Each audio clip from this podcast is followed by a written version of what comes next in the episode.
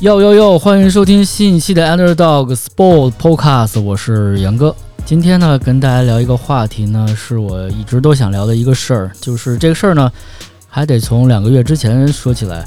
两个月之前呢，杨哥过生日，杨哥的一个好哥们儿送了杨哥一件复古的这个球衣，是一件篮球球衣，是西雅图超音速队的大前锋西安坎普的球衣，绿色的。杨哥是特别喜欢，特别特别喜欢，因为好久都没有买球衣了，因为在以前上学或者是年轻的时候，老会有各种冲动去买球衣，而且今年马上就是还要不到一个月嘛。这个二零二二的这个世界杯也要开赛了，所以我就于是上网看了一下今年这届世界杯的球衣，然后这件这个话题就由此产生了。然后回想到小的时候，第一次接触到这个球衣，还真的是在小学的时候，应该是小学初中的时候。当时因为国内正好开始那个踢甲 A。然后一时一时间，作为一个直男小朋友来说，这个足球的球衣，然后的魅力就太大了，以以至于你在那个上学的时候，可以看到穿各种球衣的小朋友或者同学，然后出现。尤其上了初中，我记得特别清楚，因为外面大家都要穿校服嘛，但是到了夏天，呃，大家可以穿一些短袖或者什么其他的衣服，尤其在上操的时候。你可以看到各种各样的球衣吧，在当时来说，更多的是一些俱乐部的球衣。然后当时也对这些意甲、英超、西甲也不是很了解，只是单纯的看那个衣服怎么好看怎么买。然后于是你就在上操上操的时候，你就可以看到像纽卡斯尔的球衣啊、曼联的球衣啊、啊布莱克本的球衣啊，还有像啊帕尔马的球衣，就是当时这些球衣都非常经典啊。而且一说到这个足球队服来说，大家脑子里呃最直观的感受是那种呃黑白或者是竖条纹的那种剑条衫嘛。然后这是一个最标志性的足球服的一个标志，因为据说这种心理来说，呃竖条纹的这个衣服呢会让人看得更高大一些；如果是横条纹的衣服来说呢，就是会让人看得更呃粗壮一些。所以呃大家可以看到一些像。英式的橄榄球的一些球服，更多的是采用了横条纹这种衣服这种设计。呃，说回来，小时候这个买球衣，我当时因为在小学还是初中忘了，要踢这个百队杯，然后就跟当时那个球队的同学一起买了当年应该是九六到两千款的这个中国国家队的队服。我不知道那是主场还是客场，反正是白色的，然后肩上有这个三道红色的杠。然后为了踢比赛，还特意去这个国安新航线印了背号啊！这个如果大家懂的都懂啊，在当时的北京西单，然后去国安新航线印了这个背号。它这背号特别有意思，那个在号码上面会有两个逗号吧，我记得是引号啊，反正就是那一个特别有意思的标志，我也不知道为什么。当时杨哥是穿十号啊，对，但我不知道为什么我踢的是后卫一直，然后。虽然说那个比赛踢的吧七七八八，但是那是可能是我最早的一个对球衣的印象。但在后来吧，也陆陆续续买了像巴西队啊、德国队啊，而且是每回在每届世界杯的大赛的时候，这个球衣都会买一件，然后穿着球衣去看比赛。然后记得最有意思一件事呢，就是零六年德国世界杯的时候，我跟当时的大学同学说一起去三里屯酒吧。呃，看球，然后我当时我记得特别清楚，我穿了一件刚买的巴西队的队服，结果那次并没有去看球，确实去了三里屯，我忘了是去了 Mix 还是 Vex，然后好像是个相亲局还是什么玩意儿，就是很尴尬，然后只有我一个人穿了一个球衣，就跟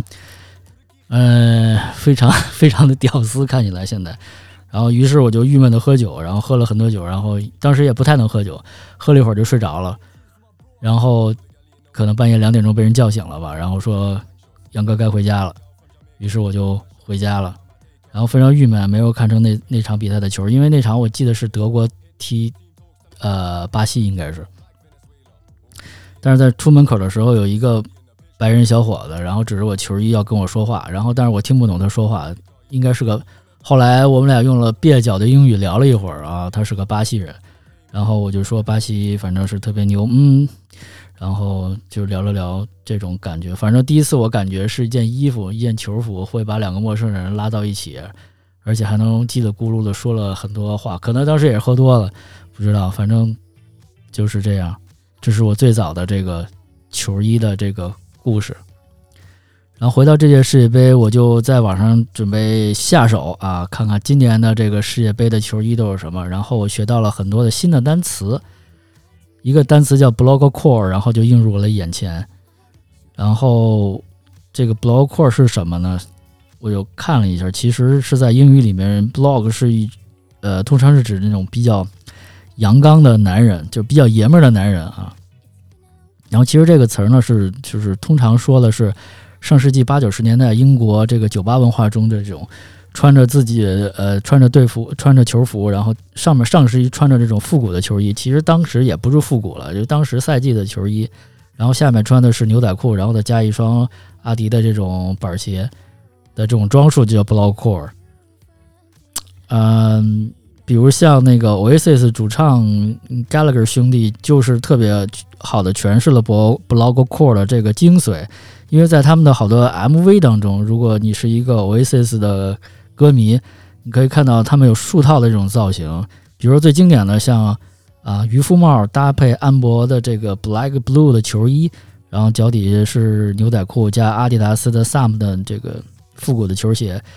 这个就是最有代表性的一个 Block Core 的一个穿搭的穿穿法，包括他们的死敌，他们不喜欢的那个 Blur。也有好多，因为我觉得这个可能就代表了当时这种足球文化的流行兴盛的一种表现吧。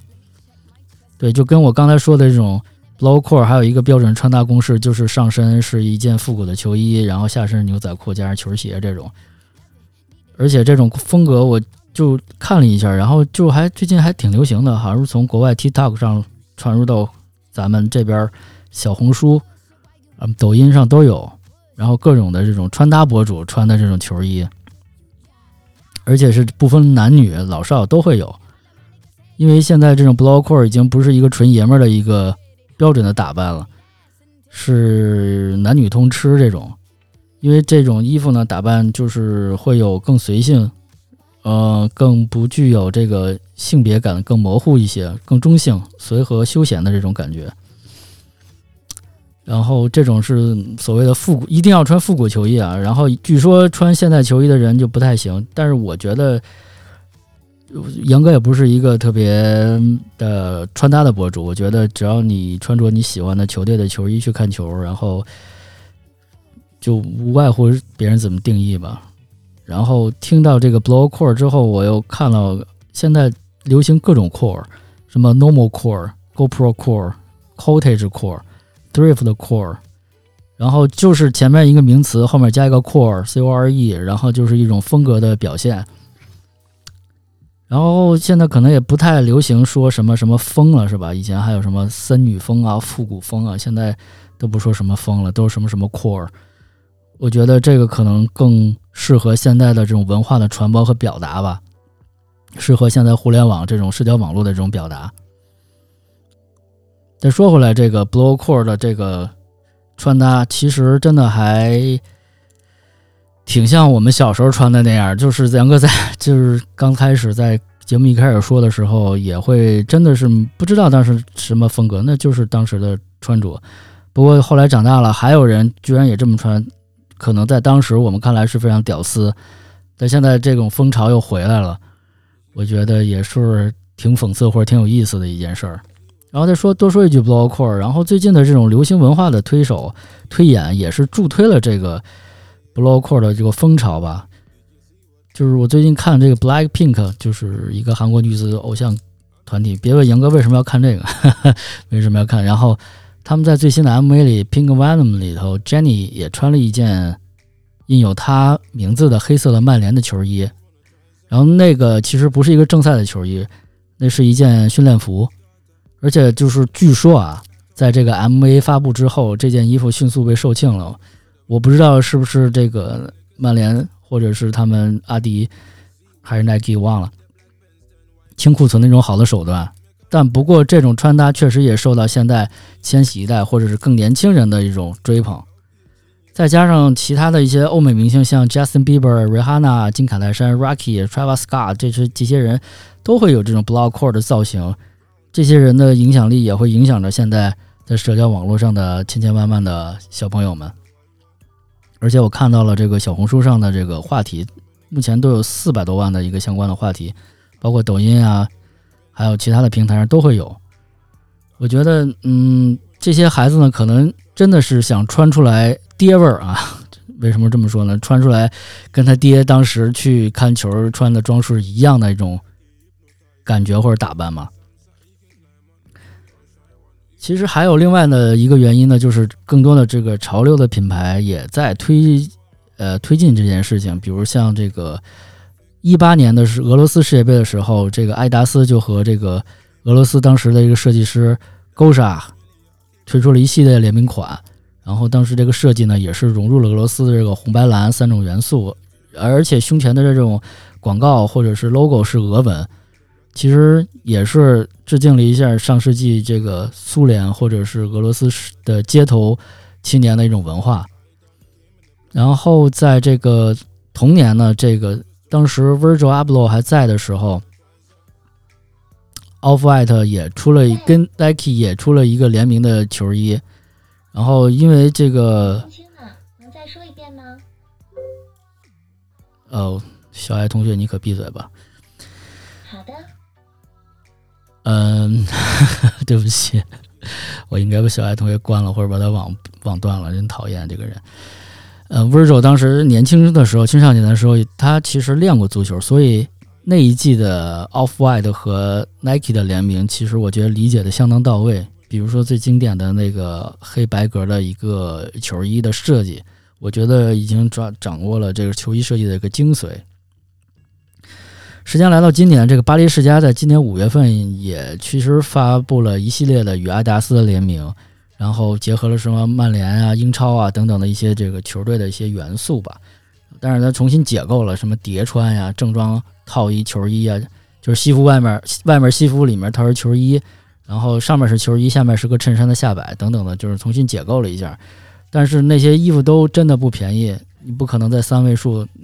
拿得到。还有一个就是另外一个的品牌，也不得不说叫 Martin Rose。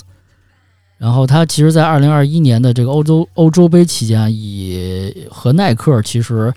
推出了一系列的联名产品，就是推出了一系列的，就是英格兰国家队的这个复古的球衣，就是叫 The Lost Lioness，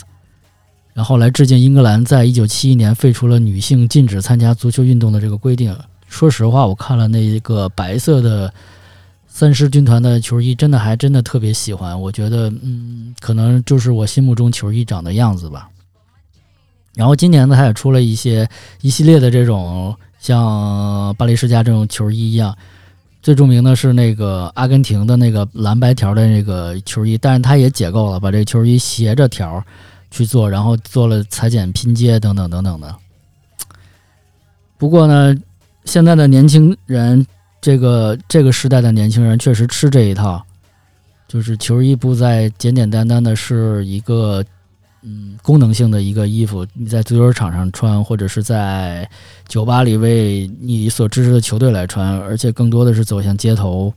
变成一种时尚的穿搭吧。我觉得这也是一个好的现象吧，就是更多的人也是能证明这个足球这种小众的亚文化也是慢慢的在。升级，或者是慢慢的让更多的人接受，而且，对于我来说，早年间我在亚洲，呃，在亚洲可还行。早年间我去日本、台湾地区，还有北美，然后看到街上很多人的穿着都会以球衣为一个主要的一个搭配，但是在当时的国内没有人这么穿，可能一个是流。一个是确实那个像我们小时候那个穿球衣那个风潮已经过了，另外一个是各种渠道也不好买，也许没有正版的球衣，因为小时候我们想买一个正版的球衣真的特别难，特别难，因为基本上很多渠道都没有发售，也没有像现在这么发达的电子商务，也没有某鱼某宝都没有，大家只能去一些实体店去淘，但是实体店实体店又没有那么多丰富的种类，而且我们也没法判断这个真假。你想，我们小时候去买球衣，我记得是，比如说北京的孩子肯定都会去过像体育馆路买球衣。你知道体育馆路上确实，体育馆路那些小店儿、那些摊儿上，你确实可以买到各种各样的球衣，只要是你见过的、没见过的都会有。啊，那个也曾经红极一时。当然，我知道当大多数可能都不是比不是真的球衣，但是那也是一个可以买到的管道。比现在要现在可能更多的是一些正版的球衣，咱们可以在网络上去买到。我觉得，嗯，但是能买到的真的假的，谁知道？我也不会分辨，种类又很少。嗯，这可能也是一个要以后要解决的一个问题吧。然后说回到这届世界杯，我研究了一下这届世界杯的呃球衣的一个赞助的情况。其实这届世界杯赞助的大头还是 Nike 嘛，他赞助了四呃十三三十二支球队里的，他赞助了十三支球队，占了百分之四十一。像卡塔尔、波兰、沙特、巴西、荷兰、克罗地亚、英格兰、荷兰、韩国、加拿大、葡萄牙、美国、澳大利亚都是 Nike 赞助的。这个呢，肯定有世界的。比较靠前的选队也有比较一般的，也没有一般的队，像美国队还可以是吧？然后埃达斯赞助了七支球队，比上一届少了很多，然后占这次赞助的整体的三十二支球队占了百分之二十二。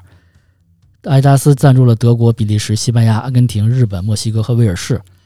然后第三赞助多的是彪马啊，赞助了六支球队，是塞尔维亚、瑞士、乌拉圭、加纳、摩洛哥和塞内加尔。然后剩下的其他的像。卡帕、纽巴伦啊，马拉松啊，法国公鸡啊，还有一个丹麦队的本土品牌，我了解的很少，叫雄风 Hamo，还有伊朗的一个叫马吉德 Major 的，我不知道是不是伊朗当地自己的品牌，然后据说也要换，然后主要还是 Nike、阿迪和彪马来赞助。不得不说，这个 Nike 虽然很多赞助了，但是我觉得这次的 Nike 的球衣设计没有让我。眼前一亮的感觉，就是有点糊弄事儿，包括像，呃，加拿大的球衣，就是一红色的背心儿，然后上面一个 logo，一个他们的 logo，还有一个队徽没了，没有任何设计，我我觉得有点糊弄事儿。反观阿迪达斯这七支球队来说，我觉得每件球衣的设计都非常的精彩啊，我觉得非常精彩。德国就不用说了，这个比较经典的这个设计，因为。让我突然仿佛能看到上世纪克林斯曼穿的那个球衣的感觉能来，不知道这球衣能不能给德国队带来更好的一个运气。在这这些这个阿迪的七支球队里头，我其实最喜欢的是日本队的球衣，日本队的主场和客场球衣嘛，主场是蓝色的，然后加了白色的暗纹，其他的细节不说，这个暗纹就是一个千纸鹤的设计，我觉得。怎么看怎么有点像足球小将的这个 buff 加持，所以我觉得在足球这件事上，阿迪可能确实比 Nike 更上心一点，这是我一个非常主观的一个一个认识一个看法。然后说到球衣，还不得不说一个特别有意思的泰版球衣。然后如果踢球的人、玩球衣的人，可能都听说过这个泰版球衣，就跟莆田鞋一样。其实泰版球衣已经变成一个代名词了。就是假球衣的代名词，因为早年间可能有很多没有授权或者是假货的球衣是泰国那边做的，但是其实泰国也生生产真真正正的球衣。然后，但是现在就是你去买球衣的话，就是会有一种球衣叫泰本球衣。但是无论怎么说呢，就是我觉得这个球衣对于一个球迷来说，或者是一个现在你具有去追求时尚的人来说，都是一个非常。不可或缺的一个元素，然后再说到最后呢，就是我又想到早年间看球的时候的一些种种吧，比如说在，呃，其实我看球，一个是看球队球员，还看真的是球衣的设计，还有这个他们胸前的广告，因为其实胸前的广告也代表了一个时期的主流的一个经济的发展。我认为啊，你看早年间，比如像看英超。的胸前广意胸英超意甲胸前广告都是什么夏普啊、欧宝啊这种广告，但是现在都变成卡塔尔航空啊，变成一些博彩体育的广告了。但是那些博彩体育广告、博彩公司的广告，可能就是有一些嗯穿搭呃博主也没法看嘛，因为这样会被呃显示嘛会被限流。嗯，说到这个古早的球衣，真的是早年间我那件球衣特别的闷热，特别的闷热，然后就是材质特别不好，不像现在又用什么环保材质吧，又吸湿吧，透气，然后能保温吧，等等等等的高科技加呃集于一身这种。啊，说了这么多，其实今天就想跟大家絮叨絮叨，我有一件球衣来想到了以前的球衣，也想到了未来的球衣。和当下的球衣，其实球衣这件事儿呢，就是看个人喜好。我觉得球很多球迷会喷嘛，就是说你又不喜欢这个球队，你又你又不知不知道是谁，然后就瞎买一个球衣，然后支持或者不支持。我觉得其实这个无所谓。我觉得有更多人穿球衣，其实代表了足球文化的发展，或者是篮球文化发展更好。其实为自己心中的喜欢的球星来去加油，穿上他的球衣。我觉得这个未尝不是一件好事，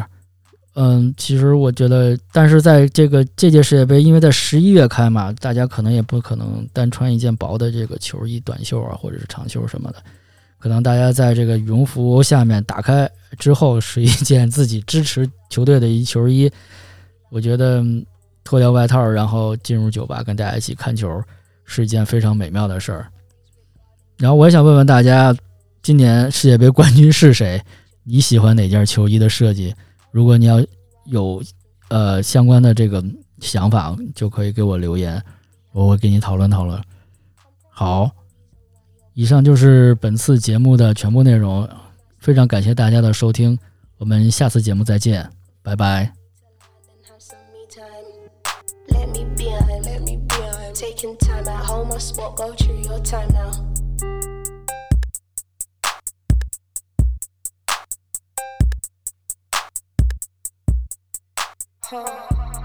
Pull up at your spot, they're throwing roses at my feet. Yeah, yeah. Fuck you mean in the presence of a